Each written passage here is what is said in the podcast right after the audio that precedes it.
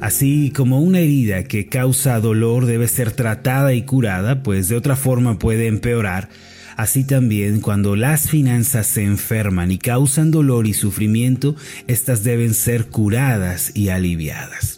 El Dios de la Biblia se presenta delante de nosotros el día de hoy como el Dios sanador, no solo de las enfermedades espirituales o las dolencias físicas, sino también de todas las áreas de nuestra vida. Es debido a esto que podemos esperar que Él sane nuestras finanzas y nuestro ámbito económico también. En la nueva versión internacional, el pasaje de Éxodo 15:26 dice así, les dijo, yo soy el Señor su Dios. Si escuchan mi voz y hacen lo que yo considero justo, y si cumplen mis leyes y mandamientos, no traeré sobre ustedes ninguna de las enfermedades que traje sobre los egipcios, yo soy el Señor que les devuelve la salud. Así es, Él es el Señor quien nos devuelve la salud y quien alivia todas las áreas de nuestra vida, así como dice este pasaje, le obedecemos y le seguimos. Además de esto, el Salmo 107, versículo 20, dice de la siguiente manera, envió su palabra y los sanó y los libró de su ruina. Es en la palabra de Dios, mis amados, la Biblia, donde encontramos el camino y los pasos que debemos dar para ser sanados. Al caminar con el Señor y obedecer su palabra, seremos librados de la ruina y del fracaso. Queridos hermanos, Dios está dispuesto a comenzar su obra de sanidad el día de hoy en nosotros. Por eso disponga su corazón y abra su vida para que la sanidad y la restauración puedan tener lugar en usted. Ahora, existe un aspecto sumamente importante que debemos considerar con relación a la sanidad financiera. Es algo que no debemos ignorar. Es lo siguiente, debemos comprender que para que haya sanidad y alivio en nuestras finanzas, nosotros mismos debemos participar y cooperar activamente con el Señor. En otras palabras, la sanidad financiera no tiene lugar independientemente de nosotros y nuestras decisiones. Debemos cooperar y hacer los cambios que el Señor nos señala en nuestra vida si queremos ser sanados en esta área tan importante. Yo le invito entonces a que nos adentremos juntos en el camino de sanidad que Dios ha preparado para nuestras finanzas. A continuación le presento el primer principio que debemos seguir. ¿Cuál es? Ahora permítame explicarlo de la siguiente manera.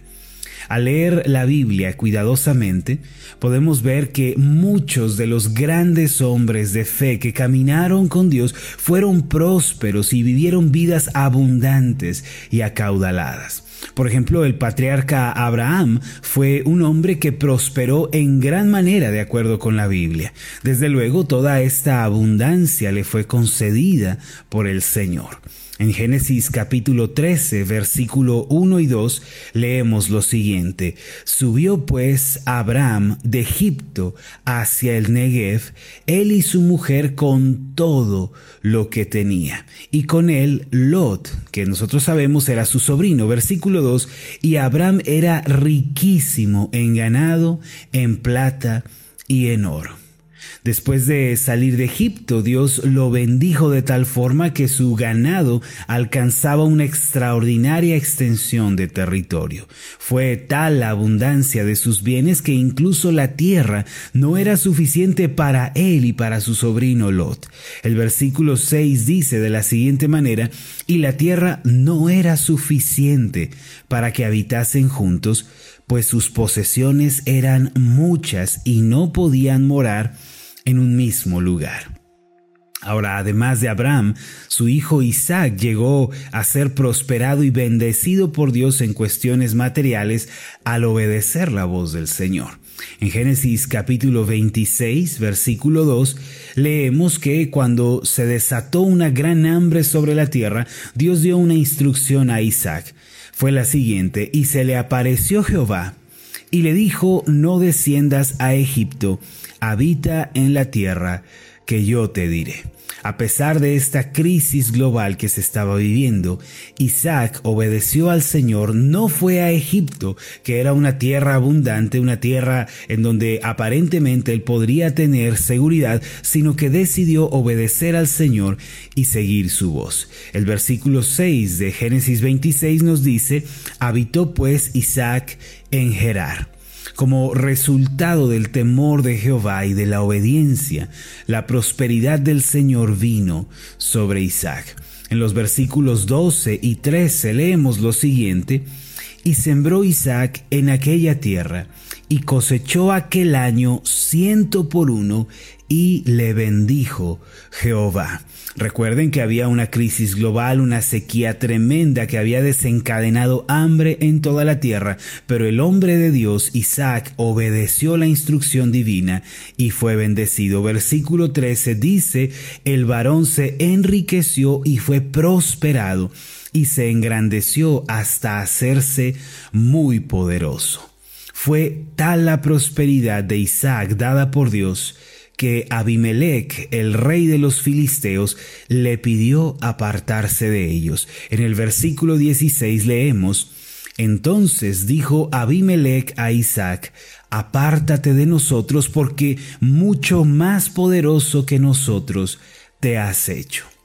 Además de estos ejemplos, Job, el hombre de quien se dice que era perfecto y recto y temeroso de Dios, además, fue alguien muy próspero y sano financieramente. Job capítulo 1, versículo 3 dice de esta manera, su hacienda eran siete mil ovejas, tres mil camellos, quinientos yuntas de bueyes, quinientas asnas y muchísimos criados, y era aquel varón más grande que todos los orientales. Mientras en el Medio Oriente Abraham e Isaac y Jacob estaban desarrollando su historia, en el Oriente Job estaba viviendo también su historia, y en ambos casos la fidelidad, la obediencia al Señor desencadenó en prosperidad y en bien para ellos. Amados, como podemos ver, los hombres de Dios alcanzaron una gran prosperidad material, grandeza y renombre. Lo anterior nos enseña que estas cosas no están nunca en conflicto con la fe, con la obediencia y la piedad, pues estos hombres sirvieron a Dios y le obedecieron siendo ellos tan acaudalados. Dicho de otra forma, la Biblia nos enseña que es posible prosperar en esta tierra y que de hecho en la vida de los hijos de Dios, Él es quien concede esta prosperidad. Sin embargo, hay un principio, una verdad de suma importancia que no debemos ignorar si queremos ser sanados financieramente. Se trata de una constante que vemos reflejada en la vida de todos estos hombres de fe que acabamos de mencionar. ¿Cuál es? Ellos no amaban las riquezas.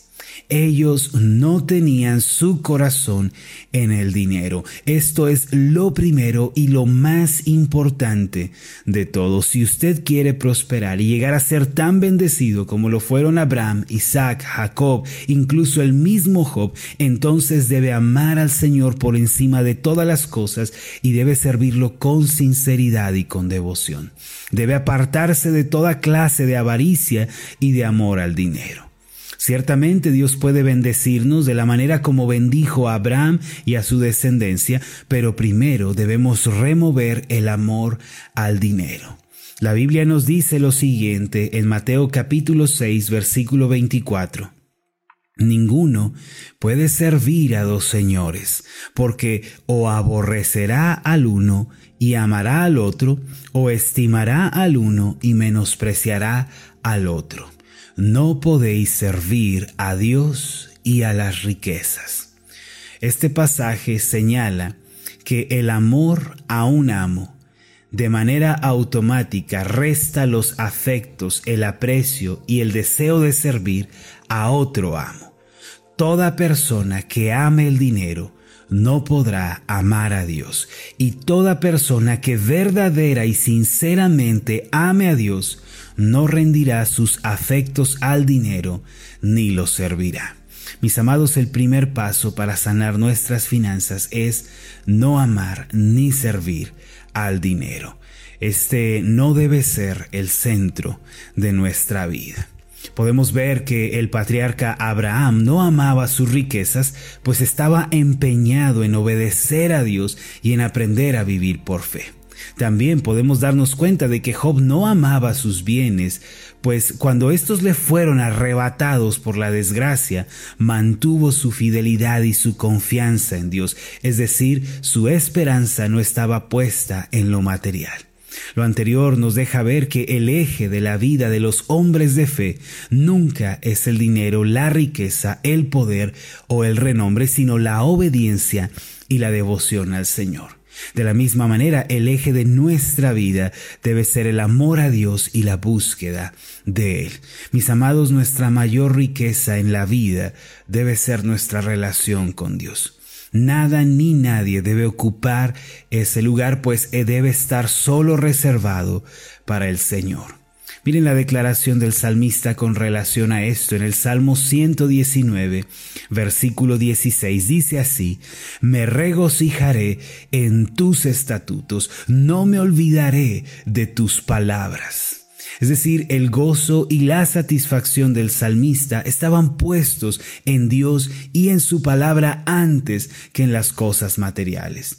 El Salmo 112, que lleva como título Prosperidad del que teme a Jehová, dice en el versículo 1 lo siguiente, Bienaventurado el hombre que teme a Jehová y en sus mandamientos se deleita en gran manera. El Salmo 112 tiene grandes lecciones para nosotros sobre la administración financiera y sobre la prosperidad que Dios concede, pero es interesante que este salmo comienza con esta declaración, bienaventurado el hombre que teme a Jehová y en sus mandamientos se deleita en gran manera. Quiere decir, mis amados, que los ojos no deben estar puestos en las riquezas, en lo material, sino en el Señor, en su palabra y en su ley para nosotros.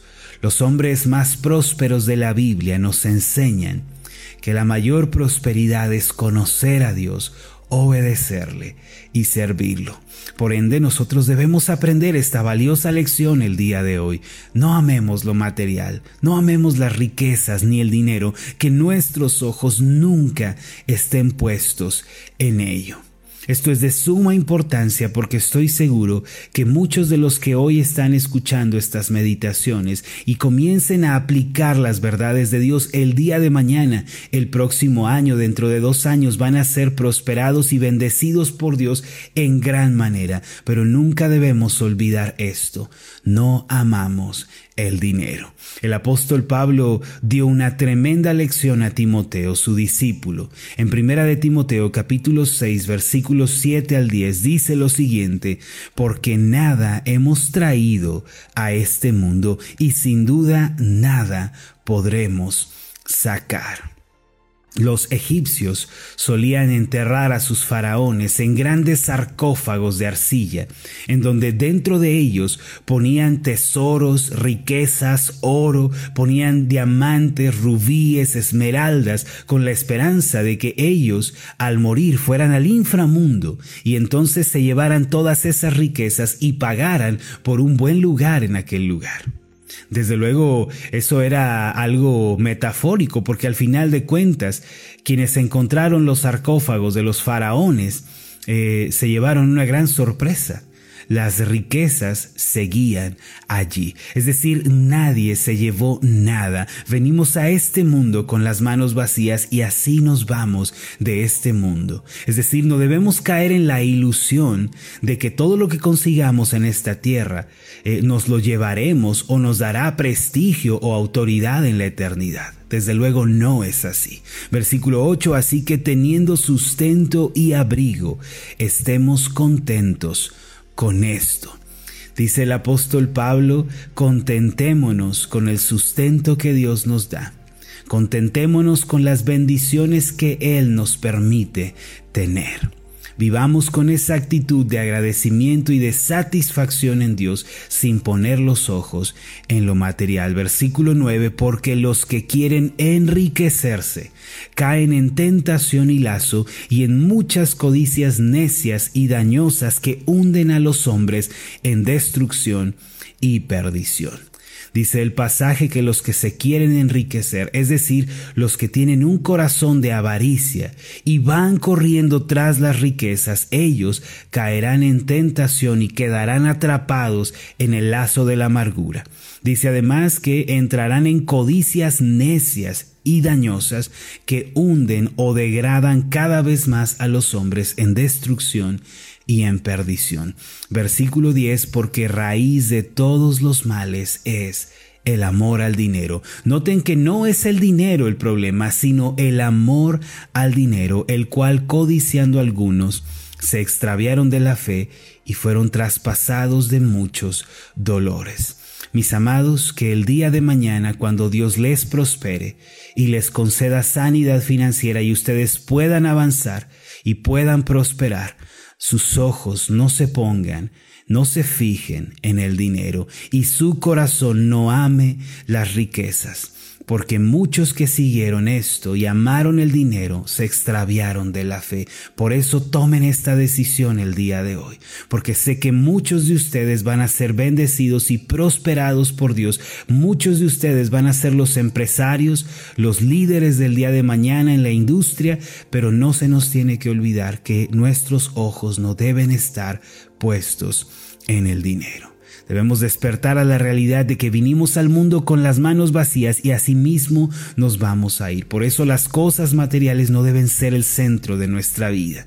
Así también hay que aprender a contentarnos y a dar gracias por las cosas que Dios nos haya concedido.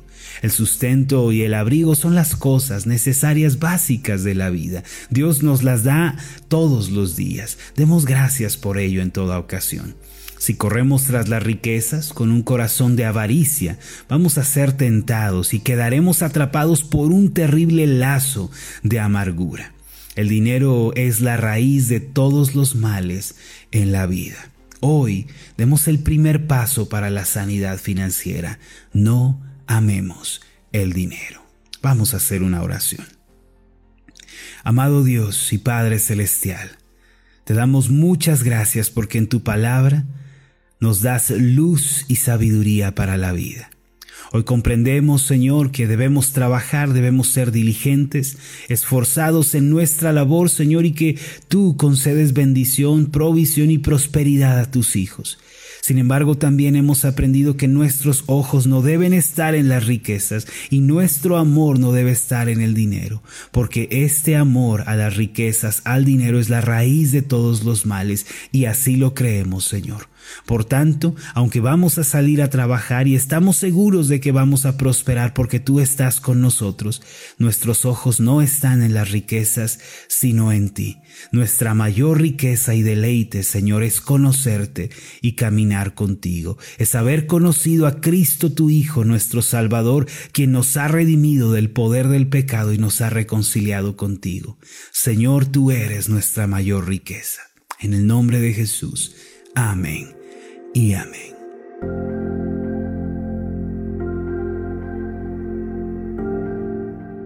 Hola, ¿qué tal? Mi nombre es Marlon Corona, soy el pastor de la iglesia Ascender en la ciudad de Zapopan, Jalisco, en México. Le agradezco mucho por haberme seguido con esta meditación. Mi oración siempre es que usted sea prosperado en todas las cosas y goce de una buena salud, así como prospera en su alma. Lo invito a que ore por las meditaciones Ascender y le pregunte a Dios cómo puede usted ser de bendición para este ministerio. Las meditaciones Ascender son impulsadas y apoyadas por nuestros oyentes. Reciba un fuerte abrazo de mi parte. Que Dios le bendiga. Hasta la próxima.